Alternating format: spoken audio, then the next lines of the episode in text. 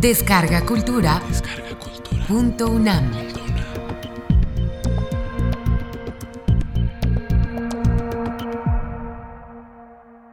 Gandhi Kata.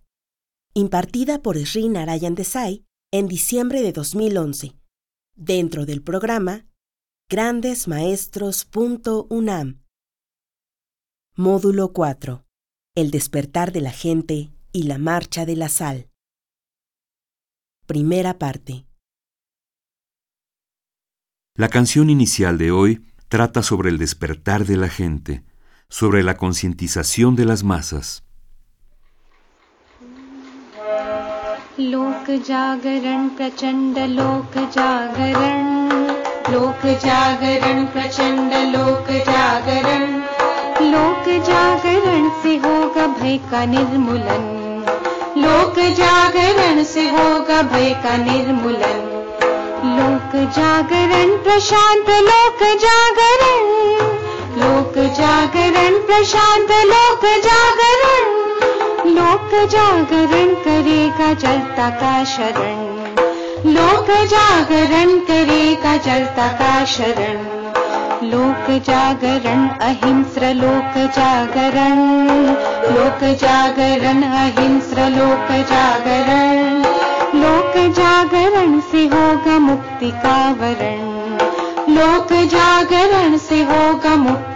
वरण। लोक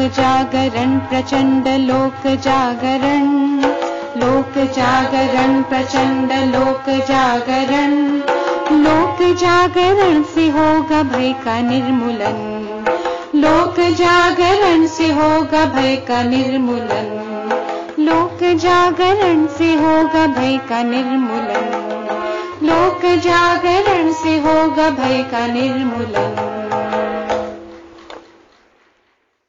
En 1922, Gandhi estaba recorriendo algunas de las áreas más pobres de la India. Empezando por la parte oriental de Uttar Pradesh y después a través de algunas de las partes más pobres de Bihar y Jharkhand, fue en algunas áreas tribales de Orissa y Andhra y el viaje continuó por Tamil Nadu, un viaje bastante largo. En unas partes del tour la señora Gandhi, Casturba, se le unió por unos días. Mientras Gandhi estaba ocupado entrevistando a la gente o tal vez contestando algunas de las cartas que le habían llegado hasta lugares remotos de la India, o escribiendo para sus dos periódicos, El Joven India en inglés y Naujivan en Gujarati, la señora Gandhi, durante el día, acostumbraba ir a visitar los hogares en las aldeas. Ella trataba de ir a casi todas las casas aunque fueran aldeas muy pequeñas donde Gandhi pasaba la noche. En una de estas aldeas, en Orissa, Casturba estuvo visitando a los lugareños casa por casa, y en una choza encontró que la puerta estaba cerrada, aunque pudo escuchar voces adentro, por lo que sabía que había personas que vivían ahí, pero no entendió por qué le habían cerrado la puerta. Entonces Tocó a la puerta y desde adentro llegó una voz que decía, No podemos abrirle. Es difícil para nosotras abrirle. Casturba pensó que tal vez había solo mujeres dentro, que no querían la visita de ningún desconocido que tocaba a la puerta. Así que ella dijo, Estoy sola y vine a visitarlas. Entonces abrieron la puerta y ella encontró a tres mujeres en la casa. Casturba les preguntó si sabían que Gandhiji, Ji es como decir señor respetuosamente, que Gandhiji viene a sus aldeas. Ellas contestaron, Así es, sabemos que Gandhiji visita a nuestras aldeas porque desde hace tiempo estaba anunciado, respondieron. Casturba les dijo si sabían que había reuniones en las que rezaban por las noches todos los días. La respuesta de las mujeres fue, Bueno, él es Mahatma. Entonces podemos imaginar que va a tener oraciones. Casturba les dijo si habían participado en los rezos, pero ellas no respondieron. Se quedaron mudas. Casturba volvió a hacer la pregunta una y otra vez y fue hasta la tercera ocasión cuando la mujer, de mayor edad entre las tres, le dijo que les hubiera encantado ir a rezar, pero desafortunadamente no podían. ¿Por qué? Se preguntaba Casturba. ¿Alguien les impide salir? Y la mujer dijo, No, nadie nos lo impide. En efecto, solo vivimos tres personas en esta casa. Y Casturba volvió a preguntar, Entonces, ¿qué es lo que les impide atender a los encuentros de oración de Gandhi? Después de cierta vacilación, la mujer mayor dijo, Solo tenemos un sari para las tres, por lo que si una sale, las otras dos tienen que quedarse dentro de casa. No podemos ir sin ropa. Era solo un sari para vestirse las tres. Este era el tipo de terrible pobreza que no solo sorprendió a Casturba, sino más tarde, que se lo contó a Gandhi, a él también le impactó. No tener ropa no tener ropa suficiente para cubrir el cuerpo. Este era solo un síntoma de la pobreza de esta casa en particular, pero también era en general la pobreza que prevalecía en la India de aquel entonces. Cuando Casturba le contó esta historia a Gandhiji, éste se mantuvo callado acerca de esto. Al día siguiente, el viaje continuó hasta que después de algunos días llegaron a la capital de Tamil Nadu, en aquel entonces llamada Madras, ahora Chennai. Chennai tiene una playa hermosa y en la playa organizaron una reunión de 50.000 personas que vinieron a escuchar a Gandhi. Gandhi no era un excelente orador, hay que reconocerlo. Era casi solo un orador ordinario. No había oratoria, no había retórica en sus discursos. Él hablaba como si estuviera hablando con las personas en su casa, aun cuando se dirigía a las grandes masas, y en esa época no había micrófonos ni bocinas.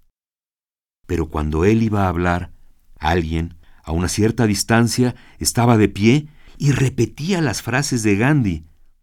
Entonces Alguien más retransmitía el mensaje para que éste llegara a toda la gente de la reunión y pudiera ser entendido.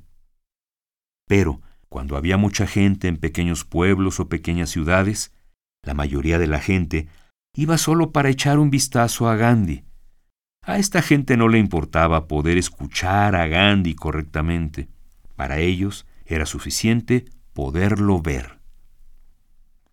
Ese día algunos de los compañeros que viajaban con él y que tomaban notas de lo que decía, encontraron que Gandhi estaba vacilante en su discurso y cortaba las frases a menudo, y después terminaba las frases que había empezado y cosas por el estilo. Eso fue incluso extraño para los asociados de Gandhi, pero ellos pensaron que probablemente Gandhi estaba en unas reflexiones profundas, y por esto estaba así. Por ello, no le preguntaron nada sobre esto. Dos días después, estaba en Madurai, que probablemente en este tiempo era la ciudad más grande de Tamil Nadu, estado sureño de la India, y lugar sagrado, con un gran templo, Minakshi, que es visitado por cientos de miles de personas de toda la India. Madurai es también un centro de fabricación de textiles, donde los tejedores, algunas generaciones atrás, llegaron desde el mismo estado de donde provenía Gandhi, el estado de Kathiawar. Estos tejedores hasta ahora son llamados saurashtrianos, nombre también de un estado, Saurashtra, pero así es nombrada también su casta. Así que se reunirían por la tarde. Quienes vinieron a visitar el templo también asistirían a la reunión para la oración.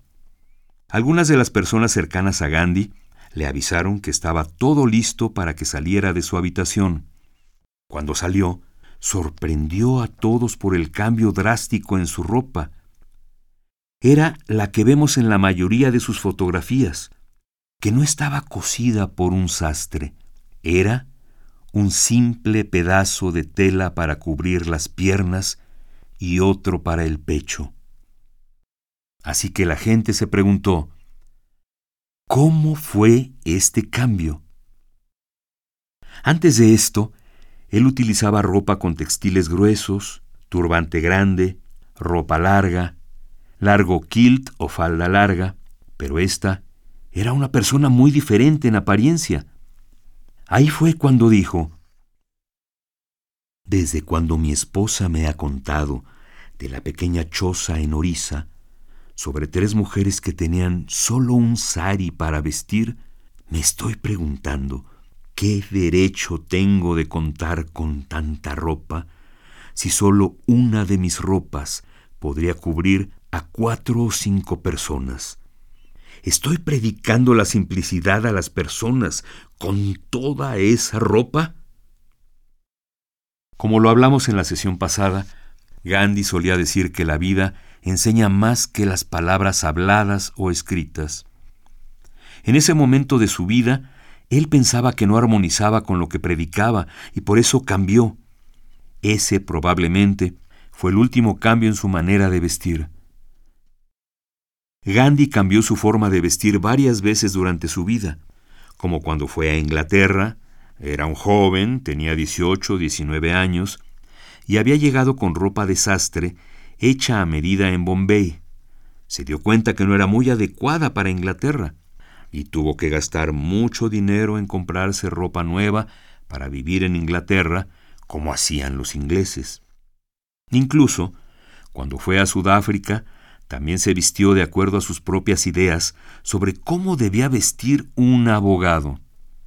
Cuando estaba liderando la marcha de los trabajadores contratados, la historia que les conté ayer, él encontró que de entre las 3.000 a 5.000 personas que estaban en la marcha, la mayoría de ellos tenía longis, porque venían del sur de la India, y eran trabajadores contratados que trabajaban allí y usaban un pedazo de tela alrededor de la cintura. Pero solo hay una fotografía de Mahatma Gandhi con esa ropa, con el longi y una camisa larga. Pero esa la cambió después. Cuando regresó a la India, decidió vestir como un campesino común. El campesino tenía el turbante y otras prendas de vestir. Por supuesto, todas hechas a mano, esto como parte de sus once votos Svadeshi, usando el Kadi. Probablemente enseguida hablaremos más acerca del Kadi. Fue 26 años antes de que su vida terminara, cuando hizo su último cambio de ropa. Y cambió porque tenía un hábito común descrito como los tres pasos del cambio. Introspección, para empezar. Autoexamen como el segundo paso autopurificación era el último paso de sus pensamientos, y concluyó, Si tengo que ser como los indios, tengo que ser como la mayoría de los indios, y también, si no serán la mayoría, tengo que ser como el más pobre de los pobres. Por lo que cambió su vestimenta. La filosofía del Cádiz se desarrolló desde este día, Incluso comenzó antes, porque es muy interesante notar que él escribió su libro seminal llamado Hinsvaraj en 1909 en Sudáfrica. Y ya en este libro él habla acerca de la gente pobre y también habla acerca de los tejedores de algodón y todo el tiempo pensaba que uno mismo debía hacer el hilado y el tejido manual. Pero la primera vez que regresó de Sudáfrica a India, no sabía cuál era la diferencia entre la rueda de hilar y el telar. Después se dio cuenta que para hacer la ropa casera o cadi se combinan las dos técnicas.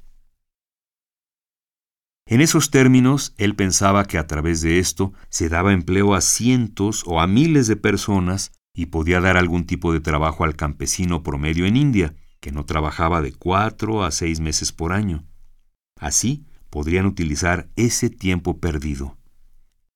Cadi podría ser útil para las mujeres que no salían de sus hogares a causa de las costumbres sociales. Por lo menos el hilar, spinning, podría ser hecho por personas débiles, mayores y niños. Si ustedes me preguntan cuándo comencé a hilar en mi vida, debo confesarles que no me acuerdo cuándo comencé a hacerlo. Como muchos de ustedes no recuerdan cuándo fue la primera vez que aprendieron a caminar. Yo aprendí a hacer el hilado a una edad que realmente no recuerdo, pero llevo más de 80 años haciéndolo. Se podría hacer por los niños, algunas veces por los enfermos cuyos padecimientos les impide utilizar sus manos. Podría ser utilizado el hilado por las grandes masas. Más adelante creo que para Gandhi se convirtió en parte de su meditación y parte de sus oraciones, pues no solo era producir un pedazo de tela. En 1993 visité algunos países sudamericanos. Estuve en una zona tribal de una aldea que se encontraba a unas 300 millas de distancia de cualquier línea de ferrocarril. Ahí hablaban su lengua tribal que yo no sabía. Entonces, si quería comunicarme, tenía que hablar en inglés para que lo tradujeran al español y de ahí a su propia lengua. Entonces pensé que el mejor idioma es la acción. Así que en lugar de hablarles, abrí mi rueca y empecé a hilar. Como de costumbre, cuando empezamos a hilar, son los niños los que se acercan primero. Así que el grupo de niños vino y detrás de ellos le siguieron sus madres y luego la gente joven para ver esto. Yo no podía comunicarme, estaba en silencio, solo hilaba. Entonces me di cuenta que algunos cuatro o cinco jóvenes se alejaron del lugar y le pedí a mi intérprete me explicara qué estaba pasando. Y éste Solo me pidió que esperara y observara. Después de unos quince minutos, los cuatro o cinco jóvenes que se habían ido regresaron con algodón en sus manos, que habían recogido de sus propias granjas. Ellos habían observado que lo que yo estaba bailando era algodón y que ellos lo tenían en sus plantaciones. Yo estaba muy contento. Ahora podía demostrarles cómo aquel algodón podría convertirse en hilo y cómo con este algodón se podía tejer después. Sin mayor herramienta para hacer esto, fui capaz de manejar el proceso completo, desde cardar hasta hacer las trenzas, mientras todos permanecían observando. De repente algún tipo de discusión surgió entre la pequeña multitud, y aunque no sabía qué decían, estaban discutiendo duramente. Noté que estaban casi peleándose. Entonces pregunté nuevamente al intérprete qué estaba pasando, si había hecho algo mal que los había provocado. Y el intérprete dijo, no, nada de eso. Lo que pasa es que el grupo de jóvenes estaba comentando que si ellos tuvieran una rueca, una máquina como la mía, señalando a mi charca, no tendrían que ir a la ciudad a comprar su ropa en el mercado. Y uno de los jóvenes dijo que eso era correcto. ¿Dónde está lo malo entonces? Otro dijo que no era solo por la tela que el huésped ha hilado. ¿No ven? Está sentado, erguido, y se mantiene en silencio. Bueno, yo estaba callado porque no sabía su lengua, pero ellos dijeron que yo estaba meditando, y era más que solo hilar para hacer tela. Yo hilaba no solo para hacer ropas, sino también para hacer mis oraciones. Así fue que ellos entendieron la esencia real de esta actividad creativa. Para mí, hilar significa una actividad creativa que tiene un ritmo y te da un tiempo para meditar. A mi idioma he agregado una nueva palabra en la tecnología del Kadi o en la tecnología social que llamo spinning chakro pachar, que significa sanando a través de la rueda de hilar. Si lo hacen, pueden darle paz a su mente, y ese pedazo de tela se vuelve menos importante que la paz de la mente. Gandhi asoció el Kadi con el movimiento nacional, porque las materias primas como el algodón se procesaban en Inglaterra y después las regresaban de vuelta en forma de diferentes tipos de textiles que eran comprados en India. Algo parecido a lo que pasa con el petróleo que sale de México para los Estados Unidos y después lo regresan a México convertido en gasolina. La materia prima va de un país y produce material procedente de otro país. El margen de ir hacia otro país y venderse en India Ese margen significaba nada menos que explotación, por lo que se dieron cuenta que si solo comenzamos a utilizar ropa hecha por nosotros mismos, ya estaremos a mitad de camino para conquistar nuestra libertad.